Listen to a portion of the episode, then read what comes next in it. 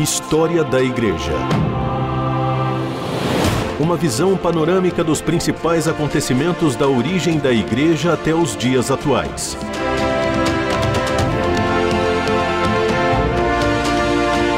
A apresentação do pastor e historiador Marcelo Santos. Olá, querido ouvinte da RTM, é uma alegria e um prazer estar mais uma vez com você aqui. Eu sou o pastor Marcelo Santos e juntos nós vamos continuar a caminhar pela história da igreja. Talvez você tenha estranhado no último programa eu não terminar dizendo que isso era uma outra história, mas a ideia é que você ficasse mesmo aí curioso, curiosa, porque nós estamos aí mudando de período, estamos saindo do mundo medieval Estamos transicionando para um novo tempo na história, chegando no período aí da pós-reforma, ah, quando surgem alguns movimentos que vão suceder a reforma e que vão ter um papel muito importante na construção da teologia e da prática cristã até os dias atuais. Eu quero começar esse tempo e esse período conversando com você sobre uh, o puritanismo, sobre o movimento puritano. Na Inglaterra havia uma preocupação por parte dos crentes de que a reforma não houvesse se estendido o suficiente. Os reis da Inglaterra tinham controle sobre a igreja e podiam tolerar que houvesse uma reforma dentro dela, mas não queriam permitir a reforma de coisas vindas do catolicismo e que já estavam estabelecidas. O receio deles era que, se a igreja fosse totalmente reformada, na Inglaterra e na Escócia, eles, os reis, pudessem com isso perder o poder. É nesse cenário que os puritanos aparecem. Depois da reforma, na Inglaterra e na Escócia, seguiu-se um período de recessão, de esfriamento. Para usar uma figura do professor Latourette, que é um importante historiador, durante a reforma veio aquela grande onda espiritual que depois foi seguida por uma baixa no fervor do povo. Havia um grande grupo na Inglaterra e na Escócia que tinha um desejo profundo de ver a reforma completa na vida da igreja. Essa vontade era controlada por aquilo que conhecemos como princípio regulador do movimento puritano. A ideia é essa: tudo no culto deve ser regulado e controlado pela palavra de Deus escrita. Para esse grupo, aqueles acréscimos humanos ao culto que não podiam ser demonstrados nem apoiados pela Escritura deveriam ser tirados. Esse grupo não queria que se permitisse o acréscimo cada vez maior de tradições humanas no culto, pois isso quebraria o segundo mandamento, obscureceria a clareza do Evangelho e impediria que o poder de Deus viesse sobre a igreja. Por causa desse desejo, esses crentes fervorosos na igreja, na Inglaterra e na Escócia, vieram a ser chamados e conhecidos como os puritanos. A palavra veio do inglês e significa purificar. O que eles queriam, na verdade, era purificar a igreja de Deus, especialmente o culto, através da palavra de Deus escrita. Mas eles não pararam por aí.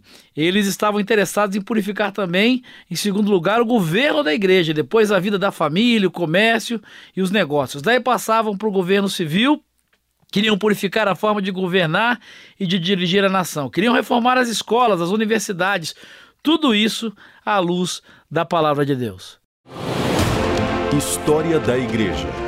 Personagens e processos históricos para compreender o presente a partir da experiência do passado.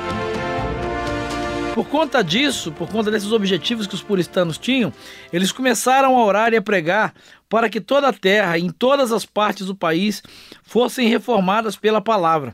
Geralmente é aceito pelos historiadores que o movimento puritano ele começou no final do século XVI, na segunda metade do século XVI, e se estendeu até o século seguinte, por volta do ano 1600. Mas há quem diga uh, que o período puritano se estendeu até mesmo aos Estados Unidos. Uh, além dessa data, até o período da eleição de John Kennedy, em 1960. São correntes diferentes que nós vamos encontrar e conhecer aí. A bênção maior de Deus em tudo isso foi a seguinte: à medida que os puritanos tinham esse desejo profundo de reformar em todos os aspectos a Inglaterra e a Escócia, havia uma quantidade enorme de jejuns e orações para que o Espírito de Deus viesse sobre aquela terra. Os puritanos, juntamente com Calvino, mantinham juntos esses dois conceitos, a palavra de Deus e o Espírito Santo. Então, à medida que eles pregavam a palavra de Deus, também oravam para que o Espírito viesse satisfazer a fome dos que a ouviam. Eles sabiam que a palavra sem o Espírito seria morta, sem vida, e que o Espírito sem a palavra poderia tornar-se em confusão e desordem. Mas eles sabiam também que a palavra de Deus, juntamente com o Espírito, traz vitória e vida e reforma. Essa era a expectativa, esse era o anseio dos puritanos. Assim, ah, quando a gente olha para a prática dos puritanos, a gente percebe que ao mesmo tempo que oravam por um despertamento, também estavam fazendo o que podiam através da pregação, da literatura e até mesmo das mudanças uh, dentro do governo, mudanças uh, da forma de dirigir e das leis, inclusive. À medida que eles estavam engajados nessas atividades, se percebia que estava chegando sobre toda aquela região. Começou a se acontecer, a surgir um desejo pelo estudo da palavra de Deus. O governo inglês ele começou a perseguir os puritanos porque temia que eles acabassem por dar à igreja um poder político muito grande. Eles se sentiram ameaçados por esse movimento que tinha a intenção, inclusive, de interferir em questões de governo, em questões de poder. Mesmo que os puritanos estivessem sendo perseguidos, a sua influência, entretanto, continuou a se espalhar por todo o país. Não há dúvida alguma que, e a gente sabe disso, que era o Espírito Santo que estava trabalhando nos corações e eh, gerando e produzindo nas pessoas o desejo de ouvir essa nova mensagem, essa pregação que os puritanos traziam como um resgate mesmo né, da essência daquilo que era a palavra de Deus e a pregação do Evangelho. Depois de 30 anos de pregação, desde o início do movimento, a mensagem dos puritanos começou a produzir algumas mudanças. Os primeiros pregadores puritanos, durante os primeiros 30 anos do movimento, não viram ah, o resultado da sua pregação. Eles pregavam o máximo que podiam, oravam muito, trabalhavam, escreviam livros maravilhosos e conseguiram até mesmo colocar excelentes professores nas universidades de Cambridge e Oxford. Mas durante 20 ou 30 anos, eles receberam muito pouco apoio, muito pouca resposta. E de repente, no final do século XVI, início do século XVII, aproximadamente, a gente percebe que é, ocorre uma tremenda resposta do povo à pregação e às propostas dos puritanos. É interessante avaliar isso e tirar essa lição é, do movimento puritano. Às vezes, algo que, que é de Deus e algo que vem da parte de Deus, um movimento que é levantado por Deus para mudar a história, para mudar uma nação, quem sabe para mudar uma geração, as mudanças não são rápidas, os resultados não são rápidos, uh, mas é preciso perseverar, é preciso persistir, é preciso acreditar mesmo que aquilo é a verdade, que aquilo está alinhado e aliado à palavra de Deus. Os puritanos são a maior prova de que vale a pena perseverar, vale a pena persistir quando aquilo que Deus deu a você para fazer, deu a você para pregar, a visão que Deus te deu vem mesmo da parte dele. Então vale a pena perseverar, vale a pena persistir e essa lição uh, muito poderosa uh, os puritanos trazem para nós. História da Igreja. Bom, uh, vale a pena a gente fechar esse, esse encontro nosso sobre os puritanos, né, trazendo mesmo isso à memória. Se os resultados não vêm à primeira vista, não perca paciência, não fique desencorajado.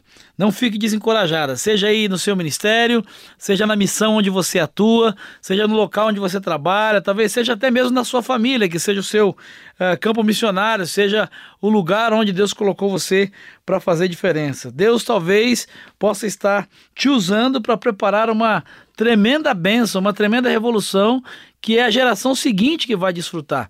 E mesmo que você não viva o suficiente para ver essa benção, você vai se alegrar junto no grande dia da colheita, naquele último dia, quando estaremos todos juntos. O que importa é que Jesus vai receber a glória, Jesus vai ser coroado, Jesus vai ser exaltado. Lembre-se disso. A história dos puritanos e a passagem histórica dos puritanos nos lembram que o calendário de Deus não funciona segundo os nossos desejos. A agenda de Deus nem sempre é a nossa agenda e não está alinhada com a nossa agenda. Eu não quero entrar aqui em detalhes né, do, do conflito político entre os puritanos e o governo, uh, mas quero apenas é, citar aqui, até para caso você queira se aprofundar nesse aspecto, né, que o rei católico Carlos I ele odiava os puritanos. Ele era secretamente um católico romano, mesmo sendo considerado cabeça da igreja da Inglaterra. Nós já conversamos aqui sobre a reforma anglicana, vale a pena você ouvir aí nos nossos programas anteriores sobre esse momento da reforma anglicana que é eminentemente político, ele é liderado né, pelo rei da Inglaterra e a essa altura o cabeça da igreja ainda é o rei. E nesse período aí da, da reforma, da revolução, do movimento puritano, Carlos I, que era o cabeça da igreja anglicana, ele era secretamente católico. O que ele faz? Ele elege então o arcebispo de Cantuária, o arcebispo Laud, que era uma pessoa tremendamente preconceituosa contra os puritanos, e o arcebispo Laud ele é nomeado, eleito arcebispo de Cantuária, com autoridade dada pelo Estado e pelo rei.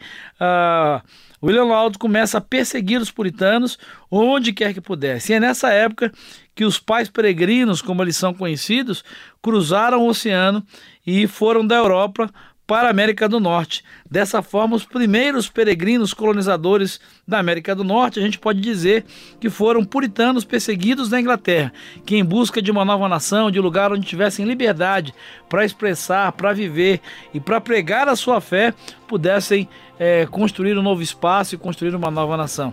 Isso tem a ver com a formação dos Estados Unidos da América. Mas isso é uma outra história que nós vamos conversar um pouco mais à frente. Antes de falar sobre esse tema, eu quero falar e conversar com você sobre um outro movimento chamado Pietismo, que marcou ah, o protestantismo na Europa nesse período. Mas isso então é uma outra história que nós vamos conversar num próximo programa e eu espero encontrar com você lá. Um grande abraço e que Jesus te abençoe. História da Igreja. Uma visão panorâmica dos principais acontecimentos da origem da Igreja até os dias atuais. Produção e apresentação: Pastor Marcelo Santos. Realização: Transmundial.